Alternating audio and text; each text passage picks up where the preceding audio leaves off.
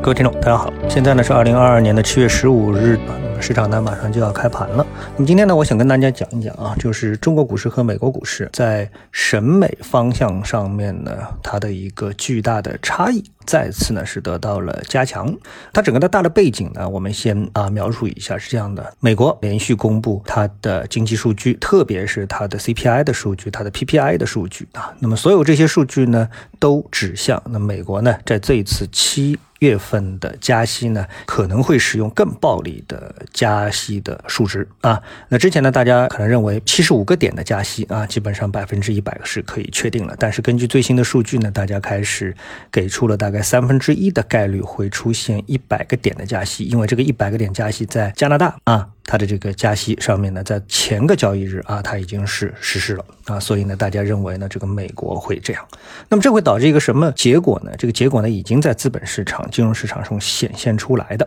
啊，一个呢是各个货币啊，非美货币对美元出现了持续的走弱。啊，像这个日币呢，已经是到了接近一百四的水平啊，从一百到了一百四啊，在这个整个的过程当中，那么这个跌幅可以说是非常的厉害啊。那么在隔夜呢，我们看到啊，人民币汇率呢已经是到了六点七八的水平了啊。那么这个水平呢，离前次的高点啊，我们说前次的高点是在六点八三的这个水平，已经是非常近了啊。如果从技术分析的角度，也就缠论的角度而言的话呢，经过这么长时间的一个大的中枢的盘整。之后啊，如果向上突破，那这个目标呢，可能就直接指向七点二的这个水平了啊，就是人民币的这个贬值啊，一新的一波的贬值有可能再次的启动。当然，这其实不出人意料的啊，因为你看日元也贬得这么厉害啊，对吧？那么这就是在汇率方面的影响。另外一个呢，呃，我们看到在期货方面的影响，其实呢更为的直接和巨大啊。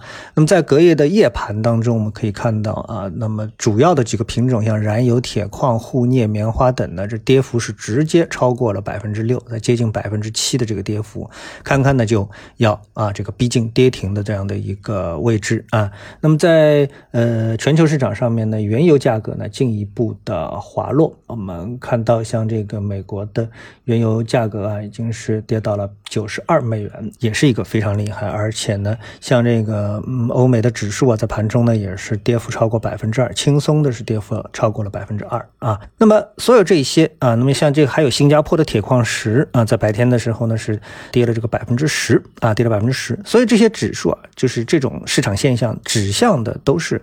欧美啊，在资本市场他们在炒作的一个大的方向是什么？是衰退。就是他们在预期全球经济、美国经济将出现衰退，所以他们炒的是衰退。而在衰退的背景下呢，会引起各种原材料的需求的这个下降，原油价格的下降等等各种的需求的下降，所以他们炒作的是这样的一个方向啊。那么，那对比我们的 A 股市场的话呢，我们就会发现，哎，出现了另外的一个。不一样的地方就是，首先我们的指数相对比较坚挺啊，相对比较坚挺。像我们的创业板指数啊，那么在隔夜还出现接近三个点的这样的一个涨幅啊。那尽管呢，我们的房地产行业和银行业呢两个呢都受到了利空消息的影响，但是呢，他们的真正的绝对跌幅呢也并不是很大啊。也就是说，我们的这个市场呢还没有意识到啊这个衰退对我们的股市的一个影响，就我们根本不想把衰退和我们的股市的涨跌现在去联系在一起。那么我们呢，在板块上面呢，更强调的是什么？是一种概念性的投入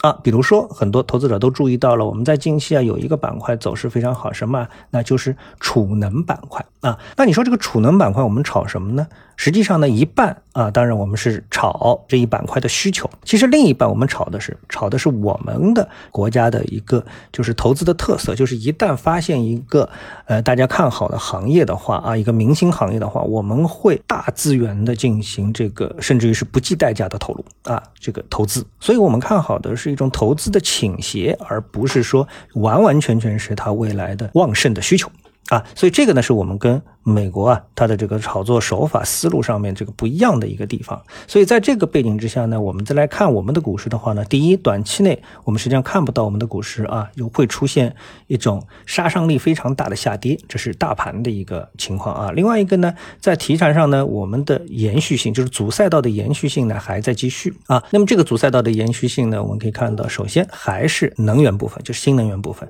这部分新能源部分呢，它的思维在。扩散啊！我们不仅在炒这个能源的替代。啊，能源替代就是新能源啊，光伏啊，风电啊，这是属于新能源替代。然后呢，还有新能源的应用啊，像这个新能源车这种新能源的应用。另外一个是什么呢？一个一个是能源管理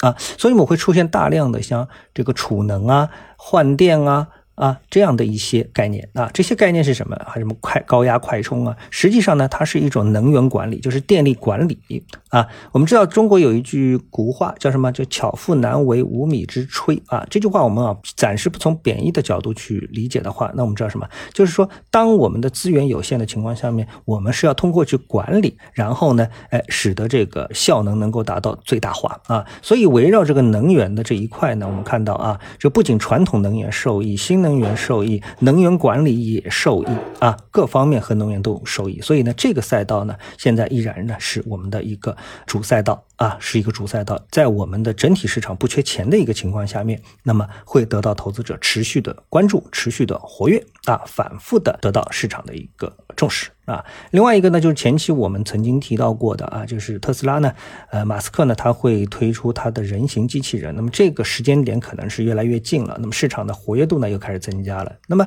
这些呢，也就是说什么呢？我们可以炒作一种概念，就是这种概念它其实跟我们的这个所谓的经济衰退没有太直接的关系。啊，我们看到，在美国炒作这个衰退的时候啊，炒衰退的时候啊，它两条线都在走。啊，一条是什么？一条就是说，因为利率增加之后呢，科技股给出的回报和之前不匹配，所以呢，科技股跌得特别凶。啊，这是一条。另外一条呢，由于衰退呢，使得基础产品的需求下降，所以呢，哎，也得跌啊，是从这两部分来去考虑的。那么我们呢，哎，就是跟他们的想法是不一样的。我们呢是。不去考虑衰退，而是考虑进攻，就是进攻是最好的防守。所以呢，我们会把这个呃市场啊，会把这个呃关注的重点去放到那些那个你基础产品下跌、原材料下跌跟我的创新没关系的一些行业当中啊。所以呢，这个新能源也好，AI 也好，哎，这些跟你这个经济衰退不衰退啊，跟你的原材料涨价不涨价没有直接关系的这样的一些行业取向，呃，反而成为我们市场关注的重点。啊，呃，我们可以继续保持这样的一个思路去观察市场，验证一下到底是不是在朝这个方向走。好，那么今天早盘的节目呢，我们就说到这里，我们下次的节目时间再见。